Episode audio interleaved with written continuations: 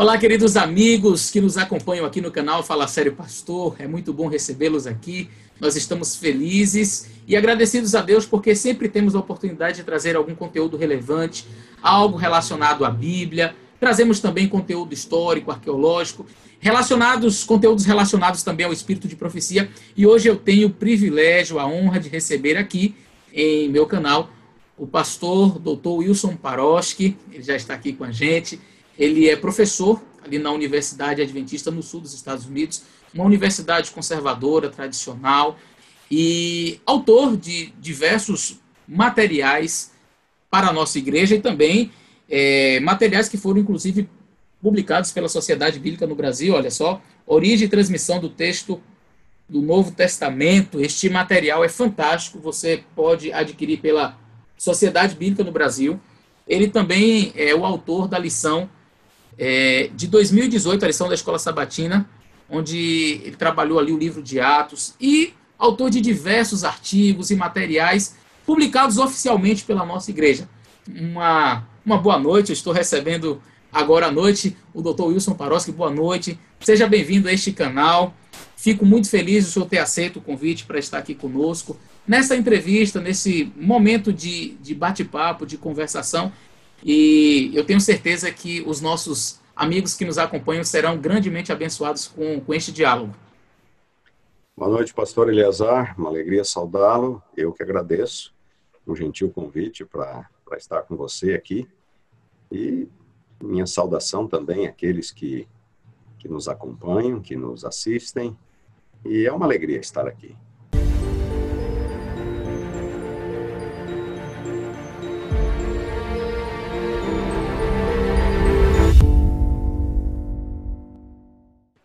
Vamos lá. Vamos fazer uma oração então, pastor, para a gente começar. Vamos lá. E...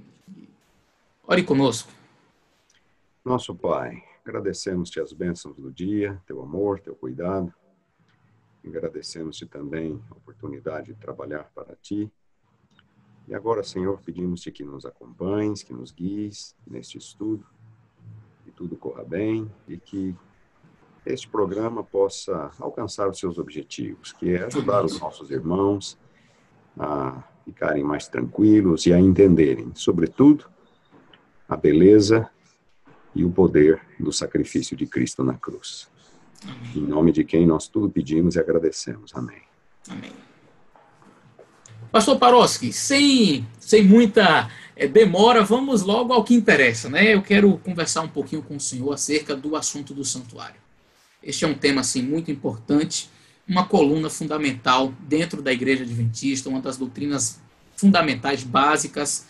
É, e como uma doutrina basilar da Igreja Adventista, naturalmente que o inimigo ele fica chateado, né? Satanás ele tenta atacar de todo jeito e usando é, diversos meios aí nas mídias sociais, em livros e materiais diversos para atacar esta doutrina, para atacar a nossa igreja. E eu queria, então, fazer algumas perguntas acerca dessa doutrina e do trabalho de Cristo ali no santuário celestial. E a primeira pergunta que eu queria já dirigir ao Senhor é: quando Cristo ele terminou a sua missão aqui na terra após a sua ascensão, para onde Cristo foi? Onde Cristo entrou ali após a sua ascensão? Tudo bem, pastor? Obrigado por sua pergunta. Essa pergunta é muito fácil de responder, pastor é, o Novo Testamento está repleto de informações acerca de, do que aconteceu com Jesus após a sua ascensão. E existem passagens já nos evangelhos, Mateus, Marcos, no livro de Atos, nas epístolas de Paulo, Pedro, no Apocalipse, é, são e diversos textos. Eu gostaria de ler, por exemplo, é, Atos, capítulo 2, versículos 32 a 36. Esta passagem é parte do sermão de Pedro no dia de Pentecoste. É, ao estar ali é, explicando o que, que, estava acontecendo, não é aquela manifestação sobrenatural de Deus, ele respondeu assim: a este Jesus, Deus ressuscitou. Ele acaba de, de, de comentar sobre a morte, a crucificação de Jesus. A este Jesus, Deus ressuscitou, do que todos nós somos testemunhas. E aí ele diz: Exaltado, pois, a destra de Deus, tendo recebido do Pai a promessa do Espírito Santo, derramou isto é, que vedes e ouvis. É, e aí, um pouco mais abaixo, no 36, ele diz: Esteja absolutamente certa, pois, toda a casa de Israel, de que a este Jesus que vós crucificastes, Deus o fez Senhor e Cristo. É, o Novo Testamento é muito claro, em, em, alguns momentos, uns poucos capítulos adiante, nós vemos Estevão, não é? aquela visão de Estevão, ele vê Jesus em pé à destra de Deus. É, existe também, Paulo fala isso em Romanos capítulo 8, versículo 34, Efésios, capítulo 1, versículo 20, 1 Pedro, capítulo 3, versículo 22, Apocalipse 3, 21. São inúmeros textos, eu citei apenas alguns, que falam de que quando Jesus ressuscitou, ascendeu aos céus, ele se assentou à destra do Pai. O Novo Testamento é bem específico. Ele se assentou à destra do Pai. E aí vem, então, a, o segundo ponto, que é onde fica o trono do Pai? Jesus se assentou à destra do trono do Pai. Onde fica o trono do Pai? Onde está localizado o trono de Deus? E aí, novamente, a Bíblia é absolutamente clara. É, Êxodo, capítulo 25, versículo 22, Números, capítulo 7, 89, é, 1 Samuel, capítulo 4, versículo 4, Deus está entronizado entre os querubins. Deus está entronizado sobre o propiciatório no lugar santíssimo do santuário, no lugar santíssimo do tabernáculo, mais tarde do templo.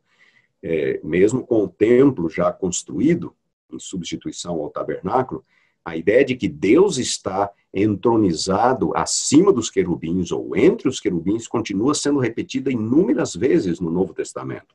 Salmo 99, versículo 1, por exemplo, uma passagem muito conhecida. Mas essa noção de que Deus está entronizado entre os querubins vem desde o Êxodo, desde o momento em que é, Deus é, pede a Moisés que construa o tabernáculo. Salmo 99, capítulo, é, capítulo 99, versículo 1. Reina o Senhor, tremam os povos, ele está, ele está entronizado acima dos querubins. É, Isaías vai dizer a mesma coisa. Enfim, o Antigo Testamento diz isso com absoluta clareza. O trono de Deus é o lugar santíssimo. E claro, é, o, o lugar santíssimo era considerado mais santo exatamente porque era ali que habitava Deus. Isso no, no, tabernáculo terrestre, que é que foi construído segundo o modelo do tabernáculo celestial, segundo o modelo da, que, que foi mostrado a Moisés. Então, aquilo que era é, uma realidade aqui na Terra era uma réplica de, de uma realidade celestial. Deus habita no santuário celestial, no lugar mais santo, santo dos santos, ele está entronizado entre os querubins, e no, no santuário terrestre, a arca com os dez mandamentos, que representam, representam o caráter de Deus, é, simbolizava então a presença de Deus. E quando Moisés terminou de construir a, o tabernáculo, a glória de Deus encheu o tabernáculo. É, a habitação de Deus, no lugar mais santo é, do santuário. Agora, há uma passagem, pastor, que nós quase não, não costumamos citar, e eu gostaria de ler, que é João capítulo 17, versículo 5. Nós conhecemos João 17. João 17 é a oração intercessória de Jesus pelos discípulos, poucas horas antes da sua morte. E então, nós lemos o seguinte, eu vou ler desde o, o versículo primeiro. Jesus diz assim: Tendo Jesus acabado, tendo Jesus falado estas coisas, levantou os olhos ao Pai e disse. E aí ele começa a sua oração: Pai, é chegada a hora. Glorifica teu filho, para que o filho te glorifique a ti. Assim como lhe conferiste autoridade sobre toda a carne, a fim de que ele conceda a vida eterna a todos os que lhe deste. E a vida eterna é esta, que te conheço a ti, o único Deus verdadeiro, e a Jesus Cristo a quem enviaste. E aí então os versículos 4 e 5. Eu te glorifiquei na terra, consumando a obra que me confiaste para fazer. E agora glorifica-me, ó Pai, contigo mesmo, com a glória que eu tive junto de ti antes que houvesse mundo. Jesus está pedindo para que, uma vez terminada a sua obra na terra, ele seja restabelecido na mesma posição, com a mesma glória que ele sempre tivera. que ele sempre tivera. E onde é que, que glória era essa? Que lugar era esse? Estaria Jesus num lugar menos santo do que o santo dos santos? Teria Jesus uma, recebido uma glória inferior do Pai por ocasião de sua ascensão? E uma outra passagem curiosa do próprio Evangelho de João, capítulo 12, versículos 39 e 40. É muito interessante essa passagem. Falando, não é, da, da incredulidade dos judeus, João diz assim: Por isso não podiam crer, porque disse Isaías: cegou-lhe os olhos, endureceu-lhes os coração, o coração, para que não vejam com os olhos, não entendam com o coração e se convertam e sejam por mim cura, é, curados. Versículo 41. Isto disse Isaías, comenta João, porque viu a glória dele, a glória de Jesus, e falou a seu respeito. Esta passagem de Isaías, citada no versículo 40 de João 12, vem da visão de Isaías no capítulo 6. O que João está, o que João está dizendo é que aquele que Isaías viu no capítulo 6, assentado sobre o trono, no alto e sublime é, monte, e as, e as, abas da sua glória, e, e enchia todo o, o, tabernáculo, todo o santuário. Aquele que Isaías viu era Jesus. É o que João está dizendo, versículo 41. Isto disse Isaías porque viu a glória dele e falou a seu respeito. Então, qual é a glória que Jesus tinha antes da fundação do mundo? É a glória que Isaías viu. Ele estava no Santo dos Santos, assentado entre os querubins. E agora Jesus ora ao Pai para que ele é, receba de volta a mesma glória, não uma glória inferior, não um lugar inferior. É, então, eu disse que essa é uma pergunta fácil de responder. Jesus foi entronizado por ocasião de sua ascensão, é, à destra do Pai, com a mesma glória que ele sempre tivera. E a glória que Jesus tivera era a glória do Santíssimo. É ali que está o trono do Pai, é ali que Jesus estava e foi para ali que Jesus volta. É o que o Novo Testamento nos fala. E há mais uma evidência, pastor, que nós poderíamos incluir também, ela vem do capítulo 7 de Daniel. Capítulo 7, versículo 13. É, há um padrão que nós encontramos no, nas Escrituras. É, e isto aparece tanto em Daniel quanto no livro do Apocalipse. Em Daniel capítulo 7, versículo 13, é o filho do homem que vem até o ancião de dias, não é o contrário. Então, não é o, o, o pai que vem ao encontro do filho em algum outro local do santuário ou do céu. É o filho que vai até onde está o pai. É o que nós lemos em Daniel capítulo 7, versículo 13. Eu estava olhando nas minhas visões da noite, e eis que vinha com as nuvens do céu um como filho do homem, e dirigiu-se ao ancião de dias. É o filho que vai até o pai. O mesmo padrão nós encontramos em Apocalipse capítulo 7, capítulo 5, versículo 7. É, Veio, pois, e tomou o livro da mão direita daquele que estava sentado sobre o trono. Quem vem é o filho. É, não é o pai que vem ao encontro do filho, é o filho que vai até onde está o pai. Essas duas últimas passagens são referências incidentais, mas é, quando colocamos todas estas passagens juntas, nós temos uma, uma, uma, uma visão muito clara. Jesus foi entronizado é, com a mesma glória, é, subentende-se no mesmo lugar, não no lugar inferior, não numa glória inferior, é, é ele que vai ao Pai, não é o Pai que vem ao seu encontro, e, portanto, eu creio que nós temos suficiente base bíblica para dizer que em sua ascensão, Jesus é entronizado é, no Santíssimo, que era o mesmo lugar que ele sempre ocupara anteriormente. Muito bem, excelente, excelentes considerações, mas aí eu faço uma, uma segunda pergunta para o senhor. Não teria um texto da senhora White onde ela menciona que o trono do pai estaria no lugar santo até 1844? Como que a gente pode entender isso? Pastor, há uma citação muito utilizada, é uma citação do livro Primeiros Escritos, que aparece entre as páginas 74 e 75. É, eu tenho esta citação comigo e eu gostaria de ler. É uma citação um pouco longa, mas eu acho que vale a pena lê-la é, na íntegra. Eu fiz uns pequenos cortes aqui, apenas para destacar aquilo que nos interessa. Então diz assim, a senhora White diz, eu vi um trono, e assentados nele estavam o pai e o filho. Perante o trono eu vi o povo do advento, a igreja e o mundo. Vi dois grupos, um curvado perante o trono, profundamente interessado, enquanto o outro permanecia indiferente e descuidado. Vi o pai erguer-se do trono e, num flamejante carro, entrar no Santo dos Santos para dentro do véu e assentar-se. Então Jesus se levantou do trono e a maior parte dos que estavam curvados ergueram-se e ele então, Jesus então lhes disse: Esperai aqui, vou a meu pai para receber o reino. Guardai os vossos vestidos sem mancha, e em breve voltarei das bodas e vos receberei para mim mesmo.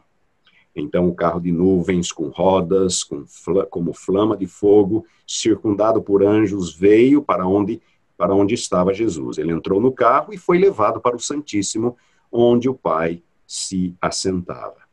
Então contemplei a Jesus, o grande sumo sacerdote, de pé perante o Pai. Os que se levantavam com Jesus enviavam é, sua fé a ele no Santíssimo e oravam: Meu Pai, dá-nos o teu Espírito. Então Jesus assoprava sobre eles o Espírito Santo. Voltei-me para ver o grupo que estava ainda curvado perante o trono. Eles não sabiam que Jesus o havia deixado Satanás parecia estar junto ao trono, procurando conduzir a obra de Deus. Vi-os erguer os olhos para o trono e orar: Pai, dá-nos o teu espírito. Satanás inspirava-lhes uma influência malévola. Nela havia luz, muito poder, mas não suave amor, gozo e paz. O objetivo de Satanás era mantê-los enganados e atrair de novo é, e enganar os filhos de Deus. Pastor, esta é a citação, primeiros escritos, páginas 74 e 75. É, logo de cara, nós percebemos, em primeiro lugar, que é uma citação muito difícil. Muito difícil. E eu gostaria de destacar alguns pontos aqui. Em primeiro lugar, a senhora White nunca diz neste texto que pai e filho estavam assentados no lugar santo. Ela não diz. O lugar santo não é mencionado em nenhum lugar. O Santíssimo, sim. Que eles foram até o Santíssimo é mencionado. É, subentende-se o lugar santo. Sim, eu concordo. O lugar santo fica subentendido. Não é? é? Mas é importante destacar que se fosse importante dizer que eles estavam no lugar santo, será que a Sr. White não teria dito que eles estavam no lugar santo? Ela não diz isso em nenhum lugar. Então, é uma interpretação, é uma interpretação lógica, ela é plausível, está subentendido, mas o ponto é, a Sr. White não menciona o lugar santo, ela não julgou relevante, importante o suficiente mencionar o lugar santo. Segundo ponto, ela fala de uma multidão de salvos e perdidos, de fiéis e infiéis, que estão prostrados diante do trono. Perceba bem, uma multidão de salvos de pessoas, os salvos, os fiéis e os, e os infiéis, prostrados diante do trono. E ela também fala que Satanás parecia estar ali, no trono, ou junto ao trono. É, essas citações, essas referências a, a, aos fiéis e infiéis diante do trono, lá no céu, é, causaram algum desconforto e algum tempo depois a senhora White se explicou. Isso aparece no suplemento a página 111 do Primeiros Escritos, onde ela diz: não, a multidão não estava no céu, a multidão estava na terra. Interessante que ela diz que a multidão estava, ela se prostrou diante do trono. Aí ela diz: não, mas ela não estava no céu, eles estavam na terra. E com relação a Satanás, ela diz: ele apenas parecia estar no trono. Na verdade, ele não estava. Então veja só, nós temos aqui é uma visão difícil. Nós temos elementos complexos nessa visão. É, o lugar não é mencionado, que era o lugar santo. É, os fiéis e infiéis são colocados, são vistos como se eles estão lá, mas na verdade eles não estão. Satanás é visto como se ele estivesse lá, mas na verdade ele não estava. E, e, e é interessante notar que tanto o pai quanto o filho, eles tomam um carro flamejante, é, para ir até o Santíssimo. Jesus é um carro de nuvens com roda de fogo, flama de fogo. É, Isso lembra alguma coisa, pastor? Você, você lenha, tem algum texto na mente que, que algum texto lhe vem à mente em relação a isso? Carro de nuvens, roda de fogo, flama de fogo? Daniel 7? Daniel 7, claro que é Daniel Verso 7. 9. Daniel 7. Vamos até Daniel 7. Em Daniel 7 nós lemos o seguinte. Daniel 7, versículo 9. Continuei olhando, eis que foram postos uns tronos, e o ancião de dias assentou-se, sua veste era branca, como a neve, os cabelos é, da cabeça como a pura lã, e o seu trono eram chamas de fogo, e suas rodas eram fogo ardente. Então, notem, essa visão de Daniel, no capítulo 7, boa parte do livro, nós classificamos como visões apocalípticas. São Daniel é um livro apocalíptico. O que é um livro apocalíptico? É um livro altamente simbólico. É um livro que vê a realidade por meio de símbolos. E essa, essa descrição, esta visão da Sion White, ela, ela se parece com, com uma descrição semelhante, uma descrição apocalíptica. Então, ela é altamente simbólica, como eu disse. É, o, o, carro flamejante, o carro de nuvens, rodas, flamas de fogo, é, os salvos estão lá, mas não estão, os infiéis estão lá, mas não estão, o próprio Satanás parece estar lá, mas não está.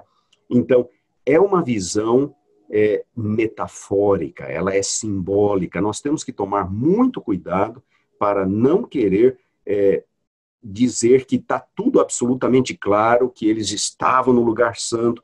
O lugar santo está subentendido, mas não é mencionado. Se fosse importante realmente essa identificação do lugar, eu acredito que a Sr. White teria mencionado. Eu acho que o que importa aqui não é tanto de onde eles vêm, mas para onde eles vão. Para onde eles vão. A ênfase está exatamente no momento em que se assenta o tribunal, no momento em que começa, então, esta cena de juízo que é descrita no capítulo 7 do livro de Daniel. E na visão da senhora White. Excelente, pastor Paroski. É, haveria outras ocorrências que mencionam a, a entrada de Jesus no Santíssimo após a sua ascensão? Pastor, nós temos mais alguns textos. Há um texto no livro de Hebreus que eu gostaria de destacar. É Hebreus capítulo 6, versículos 19 e 20. É, aqui, é, nós lemos o seguinte: a qual temos por âncora da alma segura e firme e que penetra além do véu, onde Jesus, como precursor, entrou por nós, tendo se tornado sumo sacerdote para sempre, segundo a ordem de Melquisedeque. Então, esse texto fala que em sua ascensão Jesus entrou além do véu. Que véu era este? Todos nós sabemos que o antigo tabernáculo é, tinha três véus havia o primeiro véu que dava acesso ao pátio interno, havia o segundo véu que dava acesso ao lugar santo e havia o véu mais interior que dava acesso ao lugar santíssimo. É, a palavra grega utilizada para véu, katapetasma, ela é utilizada no Antigo Testamento, na versão grega do Antigo Testamento, para os três véus. Então, a palavra por si só não é conclusiva. Mas é importante destacar que aqui nós lemos que ele entrou para além do véu, que penetra além do véu, no final do versículo 19. E aí, quando nós tomamos esta frase grega, é soteron tu katapetasmatos, além do véu, esta expressão é utilizada na versão grega do Antigo Testamento única e exclusivamente para o véu que separava o lugar santo do lugar santíssimo. Então, é o véu mais interior. A palavra soteron, significa a parte mais interior. Em 1 Samuel capítulo 24, versículo 13, é a parte mais interior da caverna. Em 2 Crônicas 4, 22, a parte mais interior do santuário, Santo dos Santos. Em Atos, capítulo 16, versículo 24, é o cárcere mais interior. E existem várias outras passagens no Antigo Testamento é, em que esta mesma palavra é utilizada com esse sentido. E ela sempre se refere a algo mais interior, a parte mais interior. Portanto, é, soteron parece indicar, parece apontar para o véu mais interior. E esta frase completa é soteron tu katapetasmatos, como eu disse, mencionada na versão grega do Antigo Testamento, única e exclusivamente como referência ao, ao véu que separava o lugar santo do lugar santíssimo.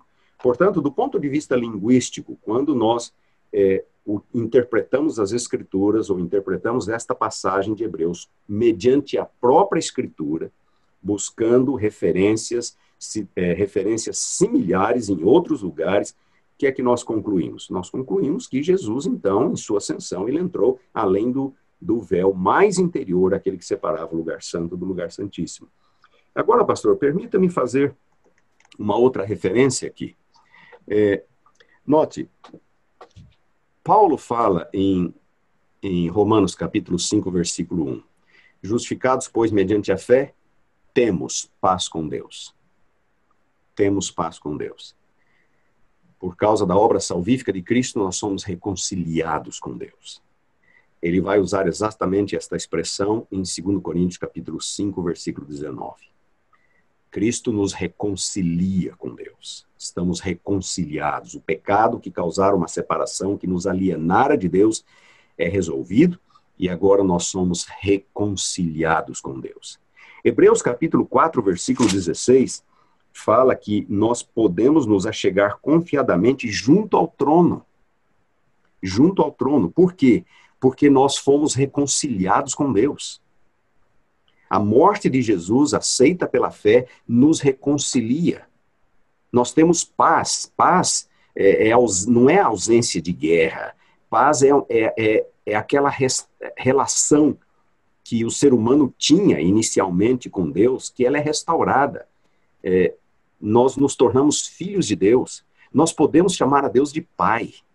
Somos reconciliados com Deus. Nós podemos nos achegar junto ao trono. E, Hebreus capítulo 10, versículos 19 é, a 23, vai dizer assim: Tendo, pois, intrepidez para entrar é, no Santo dos Santos, aqui a tradução correta seria santuário, para entrar no santuário pelo sangue de Jesus, pelo novo e vivo caminho que ele nos consagrou pelo véu, isto é, pela sua carne. Aproximemos-nos, versículo 22, com sincero coração e plena certeza de fé, tendo o coração purificado de má consciência e lavado o corpo com água pura, guardemos firme a confissão da esperança sem vacilar, pois quem fez a promessa é fiel. Pastor, o que eu quero destacar aqui é o seguinte: é, o sacrifício de Jesus nos reconcilia com Deus, nos reconduz à presença de Deus, junto ao trono de Deus. Nós estarmos separados por causa do pecado, esta barreira é eliminada e nós somos reconciliados com Deus. Então, se nós, se essa reconciliação, pastor, é, no ato da, da ascensão de Jesus, por exemplo, se limita ao lugar santo, então nós não estamos totalmente reconciliados, nós somos reconciliados até a antessala e não a sala do trono. Não é a presença é, de Deus realmente nós precisamos de mais alguma coisa? O que é que nós precisamos? Mais um sacrifício para então sermos reconduzidos até o Santíssimo? É, precisamos fazer o quê? Obras, apresentar obras para finalmente sermos admitidos na presença de Deus? O livro do, de Hebreus fala que Jesus morreu uma vez para sempre. O seu sacrifício é mais do que suficiente para restaurar esta relação interrompida, para restaurar esta, é, nos colocar novamente na presença de Deus. Então, é importante destacar que e, as passagens que eu citei, Romanos 5:1, nós temos paz com Deus, tempo presente. Romanos 8:1, não há condenação para os que estão em Cristo Jesus, agora tempo presente. Hebreus 4:16, acheguemo-nos junto ao trono, agora tempo presente.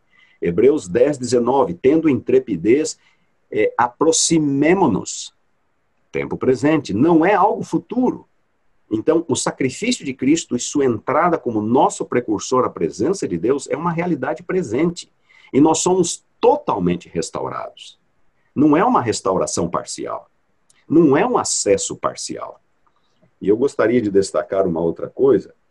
Falando da morte de Cristo na cruz, por exemplo, quando o véu do templo se rasgou de alto a baixo, a senhora White explica o que isso significava. Ela diz: por meio de Cristo, a glória oculta dos santos dos santos deveria ser revelada. A glória oculta do santo dos santos. Ele sofrer a morte por todo ser humano e por esta oferta os filhos dos homens deviam se tornar filhos de Deus. Então ela está falando de da glória do santo dos santos com o rosto desvendado, contemplando como por espelho a glória do Senhor, os crentes em Cristo seriam transformados de glória em glória na sua própria imagem. E agora vem o ponto que eu gostaria de destacar. O propiciatório, sobre o qual repousava a glória de Deus no Santíssimo, é franqueado a todos os que aceitam a Cristo como propiciação pelo pecado. E por seu intermédio eles são postos em companheirismo com Deus. Comentário Bíblico Adventista, volume 5, página 1236. Então, o caminho que Cristo nos franqueou, pastor, é até o Santíssimo, onde Deus está. Foi esse o caminho que ele, como nosso precursor, abriu. Não é até a antessala do lugar do, do, do Santíssimo, não é só até o lugar santo, é lá, é, é até o propiciatório. É, a, salvação que Cristo nos oferece, pastor, é uma salvação completa, restauração completa, completo acesso a Deus. Isto precisa ser enfatizado. Jesus, como nosso precursor, entrou lá e nós somos convidados a, pela fé, entrarmos, seguirmos, fazermos a mesma coisa que ele fez, nos achegarmos junto ao trono da graça, confiadamente. Ok, pastor, mas aí eu faço uma pergunta ao senhor. Isso daí, esta visão, não entraria em choque com aquilo que a Igreja Adventista ensina acerca de 1844, a nossa doutrina acerca de 1844? Pastor, não, de forma nenhuma. Não há por que haver um choque aqui. Porque quando Jesus ascende aos céus e vai até a presença do Pai e abre este caminho para que nós, hoje, pela fé, também possamos chegar até o Santíssimo, até o propiciatório, a presença de Deus, é, este não é o, o, o, a segunda fase do, do, do, ministério de Cristo no santuário celestial. Nós interpretamos é, o ministério de Cristo, nossa doutrina do santuário. Jesus desempenha duas, duas, é, duas fases no, no santuário celestial. A primeira fase, a fase intercessória, e a segunda, é, de 1844 em diante, uma fase de julgamento. Aí sim, Jesus termina a sua intercessão no lugar santo e ele começa a sua fase de julgamento no lugar santíssimo, no santo dos santos. Mas não é isso que nós estamos falando aqui. Nós não estamos falando de dia da expiação. É, os evangélicos, é, praticamente todos eles, interpretam este acesso de essa entrada de Cristo à presença do Pai como sendo o dia da expiação. E já houve adventistas no passado e no presente que interpretaram desta forma olhando para o livro de Hebreus, eles não conseguem ver outra coisa. Não, Jesus vai ao Santo dos Santos. É ali que Jesus vai, não há dúvida. É ao Santo dos Santos. Então, dia da expiação. Nós não precisamos esperar até 1844. É o dia da expiação. Tudo se resolve mediante o sacrifício de Cristo na cruz e Jesus já entra direto na presença do Pai no Santíssimo. A F. Ballinger por, exemplo, é, que foi contemporâneo de Ellen White, ele acabou crendo desta forma, foi severamente criticado, acabou sendo é, excluído da igreja. Em anos mais recentes, Desmond Ford, é, um ex-teólogo adventista, também desenvolveu a mesma ideia de que Jesus, em sua ascensão, é, a, a, a entrada de Jesus no Santo dos Santos corresponde ao dia da expiação. Mas, pastor, não é isso que eu estou falando. De forma nenhuma. É, essa entrada de Jesus até o Santo dos Santos, que nós encontramos no livro de Hebreus, não corresponde ao dia da expiação. Corresponde à inauguração do santuário. Então a questão não é onde Jesus vai, mas por que ele vai. Ele não vai para dar início ou para, para cumprir a tipologia do dia da expiação. Será que é difícil nós entendermos isso, pastor? Eu não creio que é difícil. Jesus vai para inaugurar o santuário celestial. Quando o tabernáculo terrestre foi construído, houve um momento em que alguém que não era o sumo sacerdote entrou no lugar santíssimo. Quem foi, pastor? Você se lembra? Moisés. Moisés. Foi Moisés, no dia da inauguração, no dia da consagração do santuário. Ele terminou a construção do tabernáculo, Êxodo 40, versículos 1 a 9. Então Deus pede para que ele unja com óleo tudo o que há no tabernáculo. Ele mobilia, ele organiza, ele arruma, ele coloca o propiciatório lá no Santíssimo, e então Deus fala para que ele unja com óleo o tabernáculo e tudo o que nele há. Logicamente, isso inclui também aquilo que estava no lugar santíssimo. Nós vamos encontrar a mesma referência em Levítico capítulo 8, versículos 10 a 12, Números capítulo 7, versículo 1. Então, o tabernáculo e tudo o que nele está. Considerando o fato de que o tabernáculo terrestre era uma parábola, segundo Hebreus capítulo 9, versículo 9, de uma realidade celestial, é, será que essa entrada de Moisés para inaugurar o santuário também não representaria a, a, o momento em que Cristo entra no santuário celestial, lugar santo e lugar santíssimo, com o seu próprio sangue, agora colocando, por assim dizer, este santuário em operação, em funcionamento. É interessante que a instauração do sacerdócio é, araônico, é, foi logo em seguida a inauguração do tabernáculo. Êxodo 40, versículos 9 a 15. Da mesma forma, Jesus vai com o seu sangue, ele entra até a presença do Pai, ele inaugura o santuário, por assim dizer, ele consagra o santuário, e então diz o livro de Hebreus que ele é empossado sumo sacerdote. Ele é feito sumo sacerdote segundo a ordem de Melquisedeque. É, eu gostaria de ler novamente, pastor, Hebreus capítulo 10, versículos 9 a 20. Diz assim: Tendo, pois, irmãos, intrepidez para entrar no Santo dos Santos, pelo sangue de Jesus, pelo novo e vivo caminho que ele nos consagrou pelo véu, isto é, pela sua carne. Aqui ele usa o verbo enkainidzo, uma palavra grega. É a palavra traduzida para consagrar. Esta, esta palavra, enkainidzo, significa inaugurar, dedicar, consagrar. Ela foi usada para a inauguração do santuário do Templo de Salomão, em 2 Crônicas, capítulo 7, versículo 5. Ela foi usada em Esdras, é usada em Esdras 6, 16 e 17, para a reinauguração do templo depois do exílio babilônico, quando o templo foi reconstruído. E existem vários outros termos relacionados a este encainidzo que são utilizados na versão grega do Antigo Testamento em Números 7. Números capítulo 7, no contexto da inauguração do santuário. Esta palavra nunca é usada no Antigo Testamento no contexto do dia da expiação. Nunca é usada. Então, o assunto de Hebreus não é o dia da expiação. Então, não há por que ter medo. Jesus não entra para realizar o dia da expiação. Ele entra inaugurando o santuário celestial. Algumas pessoas podem, podem imaginar, mas como inaugurar se ele já existia? se o próprio tabernáculo terrestre foi, foi é, construído é, tendo como base o santuário celestial. A morte de Cristo inaugurou um novo período na história da salvação. Agora, o santuário celestial entra em cena como lugar das ações salvíficas de Deus. Jesus iria começar seu ministério ali e mais tarde se desenvolveria no segundo compartimento, no Santo dos Santos. Então, este inaugurar significa é, apenas o, o início de uma nova fase nas ações salvíficas de Deus, agora centralizadas é, lá no céu.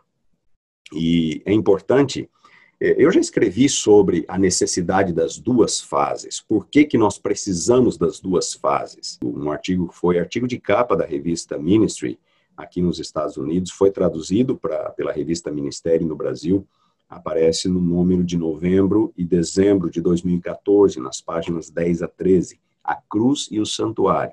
Ali eu explico por que, do ponto de vista soteriológico, do ponto de vista da salvação, por que, que nós precisamos das duas fases de Cristo no, no santuário celestial, a fase intercessória e a fase de julgamento. Nós precisamos disso. Existe uma base para as duas fases. Então, a questão toda não é onde Jesus entrou. A, Bíblia é clara, o Novo Testamento é claro. Na minha opinião, Jesus entrou no Santo dos Santos.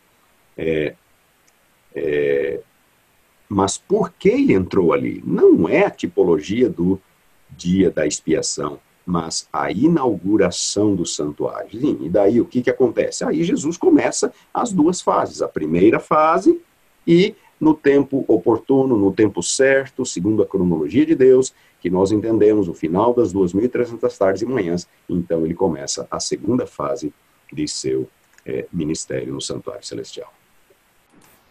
Muito bem, eu creio até que o senhor já deu uma pincelada na, no que eu vou perguntar agora.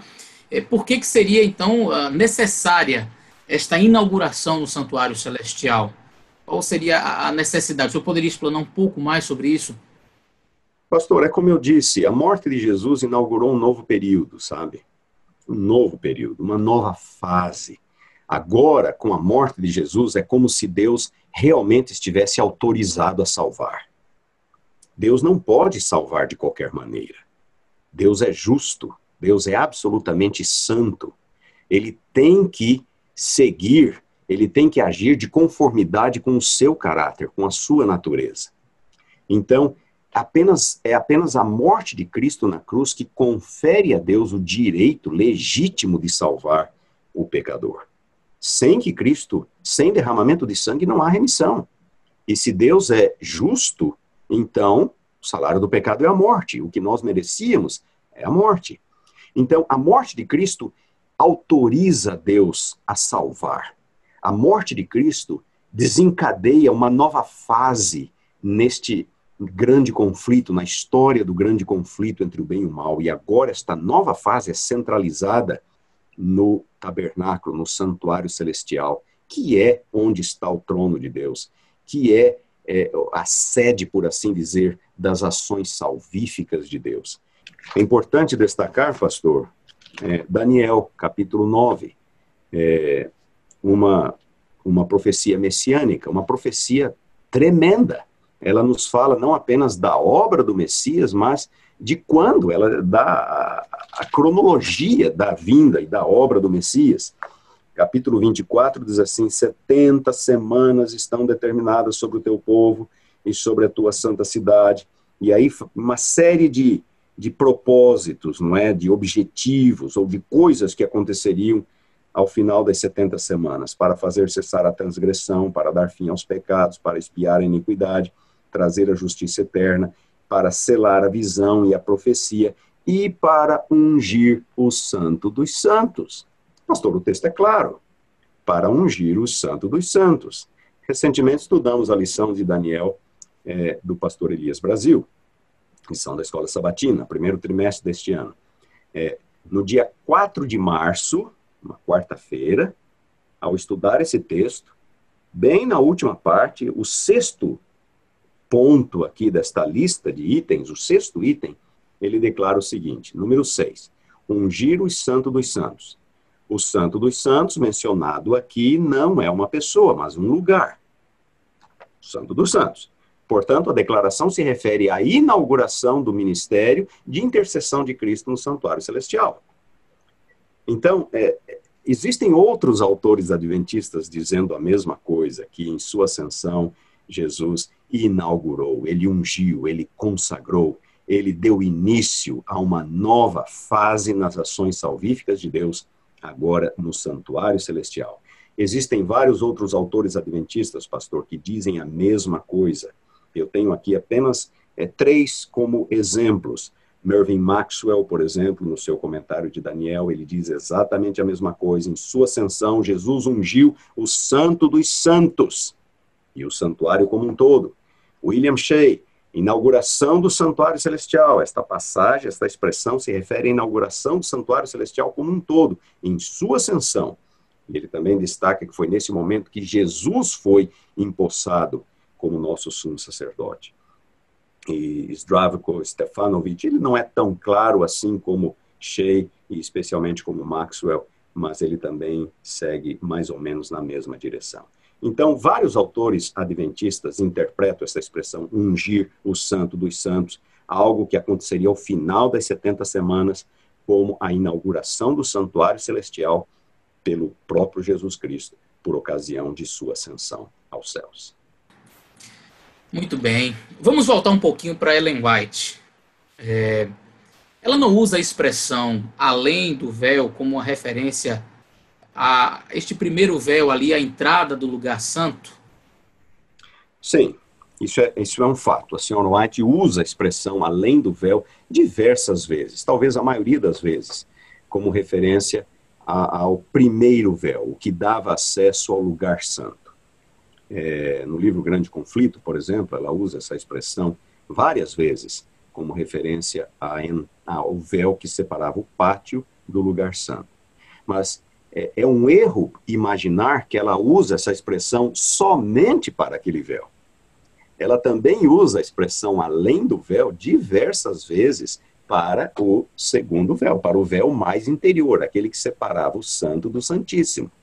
É, o comentário bíblico adventista, por exemplo, volume 4, página 1141, é um desses, desses, é, destas, desses exemplos, não é? das passagens em que ela usa a mesma expressão, além do véu, para o véu que separava o lugar santo do lugar é, santíssimo.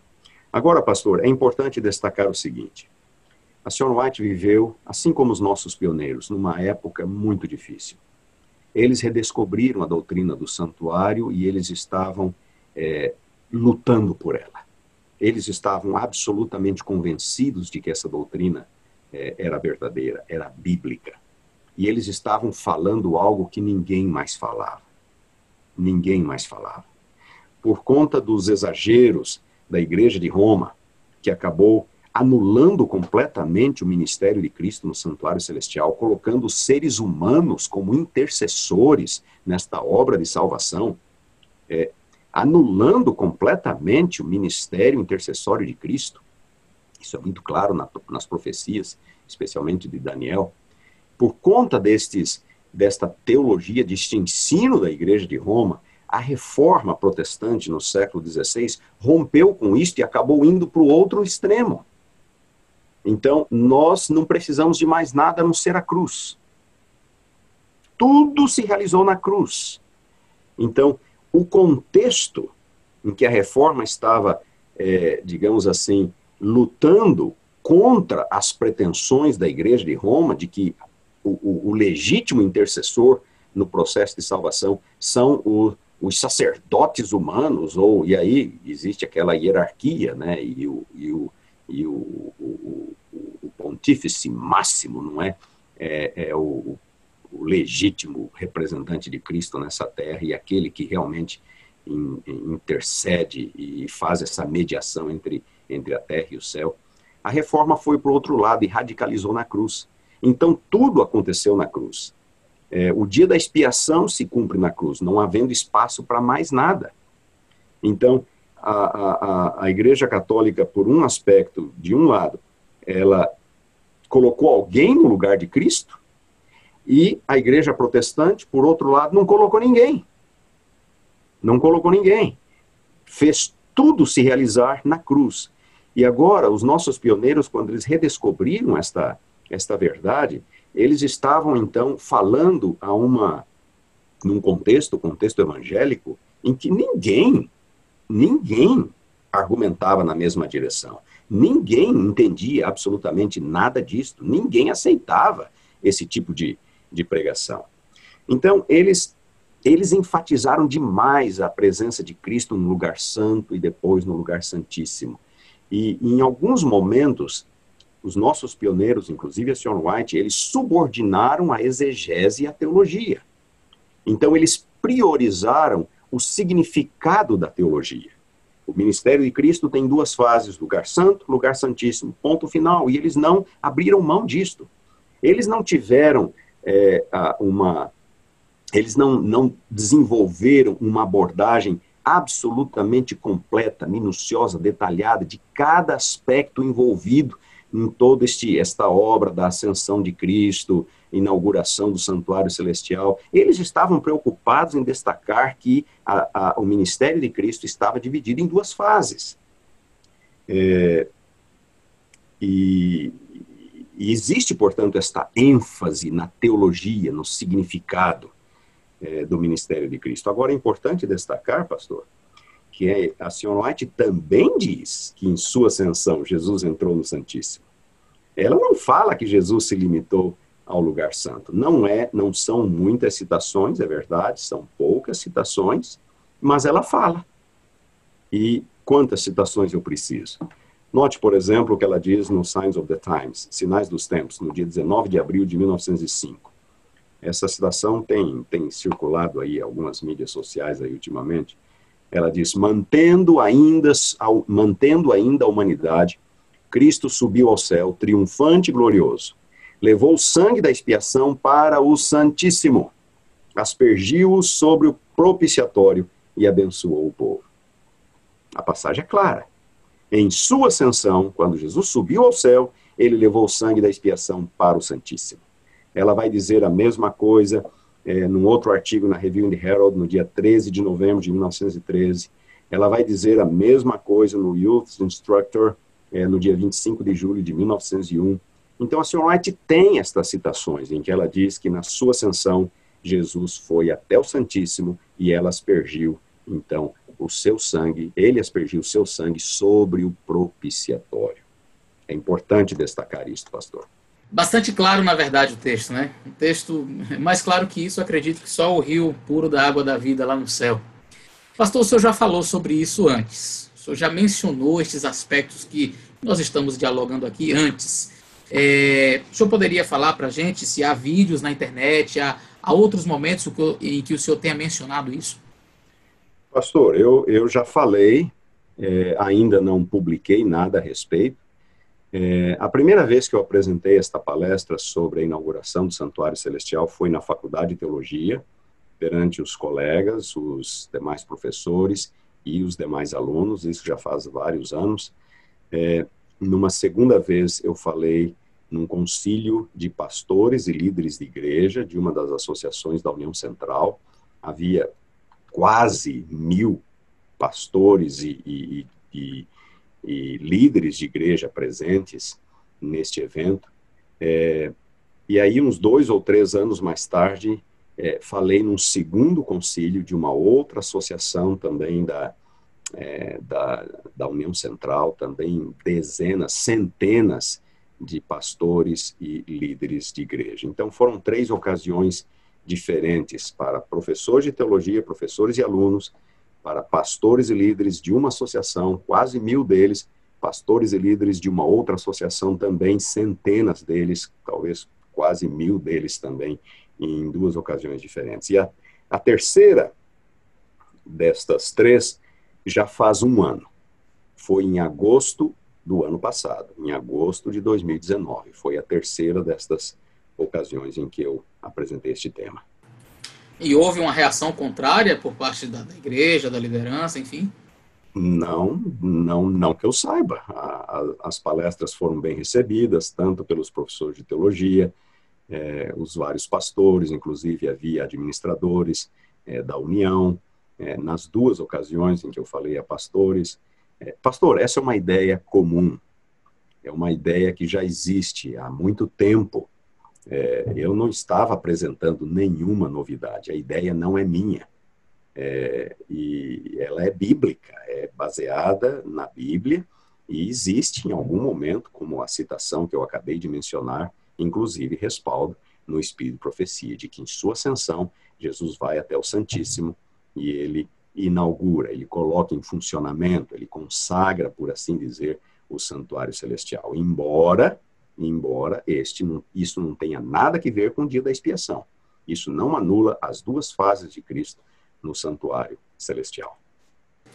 Se me permite, pastor, inclusive conversando ah, hoje mesmo em um grupo de WhatsApp com algumas é, pessoas e um amigo meu, médico, adventista do sétimo dia, quando nós estávamos dialogando acerca dessa questão do santuário, e porque alguns colocaram em dúvida este assunto, ele disse assim: Mas desde que eu me entendo por gente, ele é adventista há muitos anos, desde que eu me entendo por gente que a igreja adventista acredita que quando Jesus morreu e ele ascendeu aos céus, ele foi ao lugar santíssimo para fazer a inauguração do santuário. Porventura a igreja mudou a sua visão? E eu disse: não, são na verdade algumas pessoas que não conseguiram entender isso que a igreja já prega há tantos anos. Eu menciono isso porque o senhor disse: na verdade não é uma visão minha, a igreja já prega de fato isso há tempos. E aí eu já faço uma pergunta para o senhor: por que, que isso incomoda alguns? Pastor, eu acho que é, é um temor exagerado, sabe, de que falar que Cristo em sua ascensão foi até o Santíssimo possa é, signifique que então é, não há espaço para o, o, dia da expiação, não há espaço para 1844 e a segunda fase do juízo investigativo. Pastor, eu acho que a razão pela qual algumas pessoas se incomodam é, é um zelo excessivo e um temor de que isto possa comprometer nossa doutrina do santuário celestial.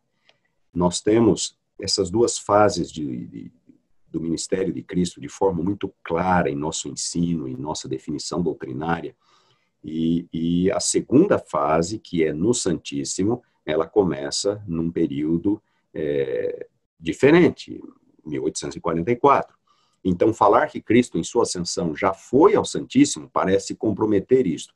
Mas nós temos que entender, nós não estamos falando aqui de dia da expiação, nós estamos falando de inauguração do santuário, onde Cristo, com seu sangue, então, inaugura este é, esta nova fase na obra salvífica de Deus, o, santuário celestial como novo centro das ações salvíficas de Deus, Cristo reabrindo, restabelecendo esta é, é, é, esta relação perdida entre o ser humano e o Criador, nos reconciliando inteiramente com Deus, não é uma reconciliação parcial, não é pela metade, nós não somos deixados no meio do caminho, nós podemos chegar confiadamente junto ao trono da graça, é restauração completa. Senhor White diz que nós somos restaurados à presença de Deus lá no lugar santíssimo, aquela citação que eu mencionei. Então, eu acho que é mais um temor, sabe? É mais um temor. Veja, por exemplo, na época de, da, da senhora White havia toda aquela discussão, qual é a lei de Gálatas? E, e, algumas pessoas de peso, de renome da teologia adventista diziam, é lei cerimonial, lei cerimonial. E então, é, outras pessoas, alguns líderes ainda jovens, começaram a dizer, não, é a lei moral, nós só temos que entender o texto corretamente. E a velha guarda da igreja criou um problemão enorme. Por quê? Não, se for a lei moral, então é, Gálatas parece que joga a lei por terra, e o que vai acontecer com a lei, o que vai acontecer com o sábado, de forma nenhuma. E foi um momento difícil da história da nossa igreja. Um momento crítico da história da nossa igreja. A controvérsia ali no final dos anos de 1880, a sessão da Conferência Geral de 1888 é, tinha que ver basicamente com qual é a lei de Gálatas. Uma confusão muito grande foi causada. Um temor de que é, interpretar a lei em Gálatas como sendo a lei é, moral pudesse anular completamente nossa ênfase nos mandamentos, ou a necessidade de se guardar os mandamentos e a lei de Deus. Então, sempre houve pessoas sensíveis, pessoas que, que têm alguma, alguma dificuldade para para conviver com algumas posições assim, é, eu até diria, um tanto é, paradoxais. Jesus já foi para o Santíssimo? Sim. Mas em 844 ele vai de novo? Sim, ele vai. A questão toda é que, é, se Jesus foi entronizado, é, nós estamos falando de função. Nós estamos falando de função. É importante ter isso em mente. É, é, como função, então, Existe a primeira fase, existe a segunda fase. Embora Jesus já tenha ou já possa ter ido diretamente à presença do Pai. Então, na verdade, é, a ênfase não está no aspecto geográfico em si, mas no aspecto funcional. Não é uma, uma questão de proibição geográfica. É, é, está limitado geograficamente a um espaço, mas na sua função. É isso?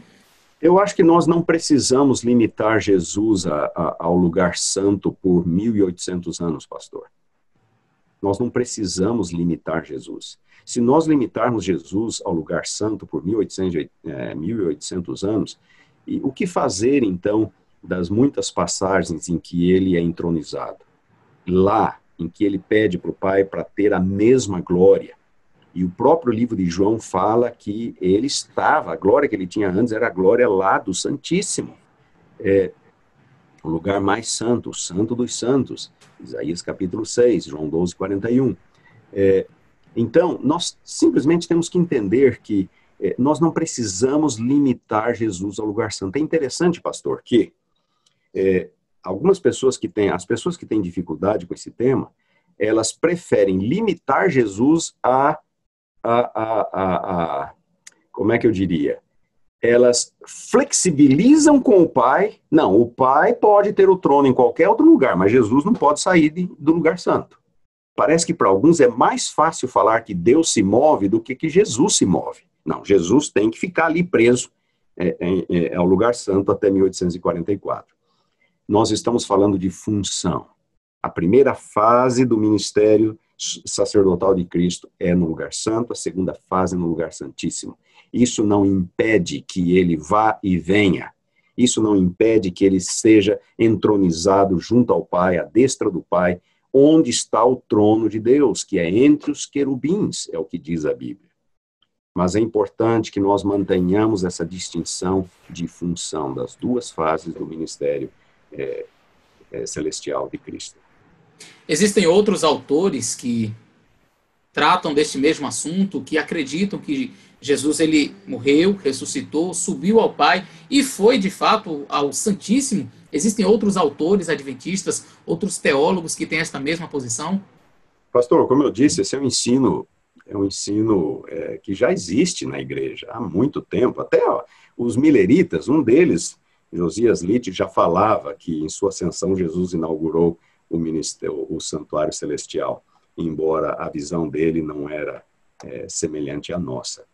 Mas eu acredito que a maioria dos teólogos adventistas hoje crê desta forma. Eu sei que o pastor Elias Brasil de Souza, por exemplo, ele crê e ensina isto, ele escreveu isso na lição, nós acabamos de ler que em sua ascensão Jesus foi ao Santíssimo, ungir o Santo dos Santos, a inauguração do Santuário Celestial. William Shea, Mervyn Maxwell, uh, Ranko Stefanovic, que escreveu um comentário sobre o, o livro do Apocalipse, é, ele fala que os capítulos 4 e 5, ele não vê os capítulos 4 e 5 relacionados à investidura sumo sacerdotal, mas ele fala que ali a entronização de Cristo é no Santo dos Santos, após a sua ascensão. É, Roy Gain, professor na Andrews, Ranko Stefanovic também é professor na Andrews. É, Roy Gain escreveu um livro, Altar Call, chamado ao altar, mais ou menos assim em português. E no capítulo 25, ele fala claramente que Jesus, em sua ascensão, foi ao Santíssimo, inauguração, consagração do santuário celestial. Talvez a melhor defesa que nós tenhamos dessa ideia seja a de Richard Davidson, que também é professor na Andrews, agora aposentado. É, ele escreveu é, uma série de artigos é, defendendo esta ideia no Jornal Teológico da Andrews. Então, existem vários autores, pastor, e eu aqui lhe dei apenas um, um, um pequeno exemplo, não fiz uma pesquisa exaustiva, foi apenas uns poucos minutos isso aqui. Agora, eu gostaria de destacar um ponto, pastor. Existe, existe um, um autor que é Andreessen, é, que escreveu aquele livro o Ritual do Santuário, que, que foi um dos líderes do, daquela, daquela facção é, mais, é, mais perfeccionista da igreja e, e, fundamentalista na primeira metade do, do século XX, e, e, que ainda tem seguidores hoje, eles citam e, e citam e, e, defendem as ideias de Andreessen e, tudo mais. É, mas ele diz no seu livro, na edição de 1947, por exemplo, a página 84, ele fala claramente que em sua ascensão Jesus entrou ao Santo dos Santos, ele aspergiu seu sangue sobre o propiciatório e aquela foi a inauguração do ministério de Cristo no, é, no Santuário Celestial, sua a inauguração do seu ministério sumo sacerdotal. Então, pastor, é, há gente de todo lado, sabe, de todo lado. Nenhum desses autores que eu citei são autores, é, digamos assim, é, que estão na periferia ou que não são aceitos. é, ou são professores da Andrews, ou foram professores da Andrews, são pessoas que têm feito uma contribuição muito grande, ou fizeram, ou continuam fazendo na defesa de nossas doutrinas, no desenvolvimento das nossas doutrinas, desenvolvimento na forma de, de expressar e de defender nossas doutrinas de, um, de uma perspectiva bíblica. Então, existem, sim, várias pessoas. essa ideia não é minha, é, de forma nenhuma. Agora, também é verdade que existem alguns bons teólogos que continuam a insistir de que na sua ascensão Jesus não foi além do lugar santo. Isso é verdade. É, aqui mesmo na, na universidade em que eu estou existe um professor aposentado, Norman Gulley, e ele acha que é, em sua ascensão ele, ele interpreta também Apocalipse 4 e 5 como sendo é, a intronização de Cristo, é, mas ele limita é, a presença de Cristo ao lugar santo. É, Angel Rodrigues, que foi diretor do, do Instituto de Pesquisa Bíblico, precedeu o pastor Elias no Brasil na função, ele diz no Tratado de Teologia, na, no capítulo ali sobre o santuário, ele tenta defender essa ideia que né, Jesus vai até o lugar santo apenas e não até o lugar santíssimo. É, existem outros que estão num, num meio termo. É, o doutor, por exemplo, Félix Cortes, também professor na Andrews, ele, ele acha que a ênfase do livro de Hebreus é na inauguração, ele concorda que seja essa ênfase, mas ele, ele evita afirmar alguma coisa específica quanto ao local, se lugar santo ou se lugar santíssimo. Então, nós temos, pastor, a maioria hoje é, na minha opinião, interpreta desta forma, como na sua ascensão Jesus foi ao Santíssimo, mas não por causa do dia da expiação, para inaugurar o santuário celestial. E então teve início a primeira fase e mais tarde a segunda fase. Existem uns poucos que ainda insistem naquela interpretação mais antiga de que Jesus foi apenas ao lugar santo, ponto final, e existem alguns que estão talvez ali num meio termo. É, e agora, pastor, para terminar, eu gostaria de, de citar um parágrafo do livro Nisto Cremos. Você perguntou, a pergunta é se há outros autores adventistas que ensinam desta forma. Muito bem, pastor. Nisto Cremos, edição de 2018, página 400. O assunto ali é unção do santuário celestial. Tá certo?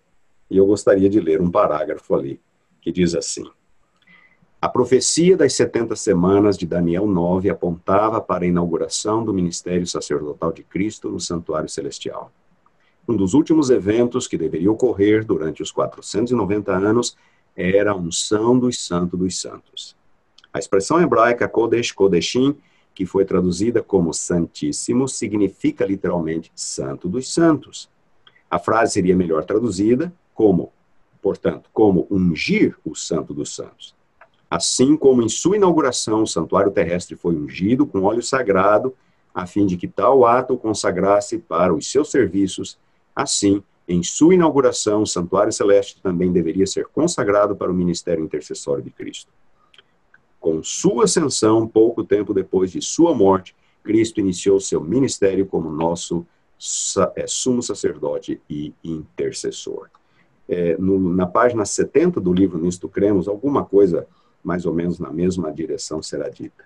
Então veja, pastor, está no nosso livro, está no Nisto Cremos.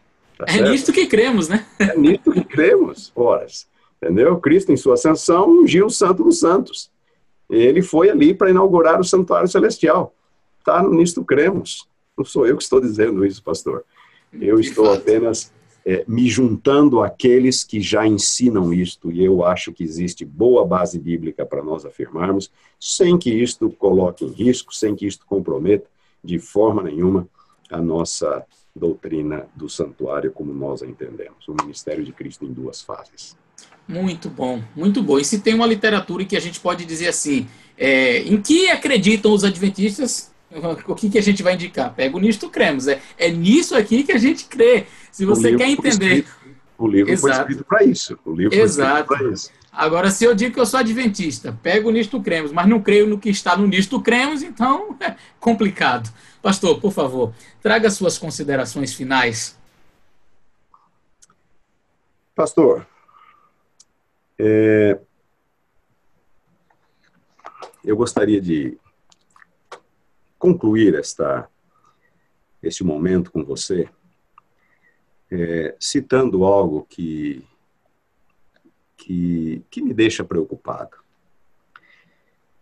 No Evangelho de Mateus, no capítulo 26, versículos 59 a 61, nós vemos que o Sinédrio, quando eles procuravam uma razão para condenarem Jesus, eles procuraram alguns testemunhos falsos, pessoas que estivessem dispostas a testemunhar falsamente de Jesus.